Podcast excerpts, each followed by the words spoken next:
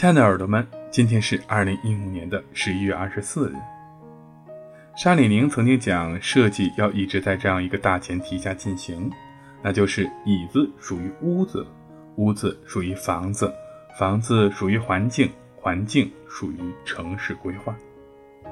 在设计过程中呢，这个前提看似是理所当然的，却常常被人遗忘。加之客户的要求往往与此相悖，因此在设计过程中，设计师们经常会被赶到这样的死胡同里。椅子被固定在外形和迄今为止的传统中，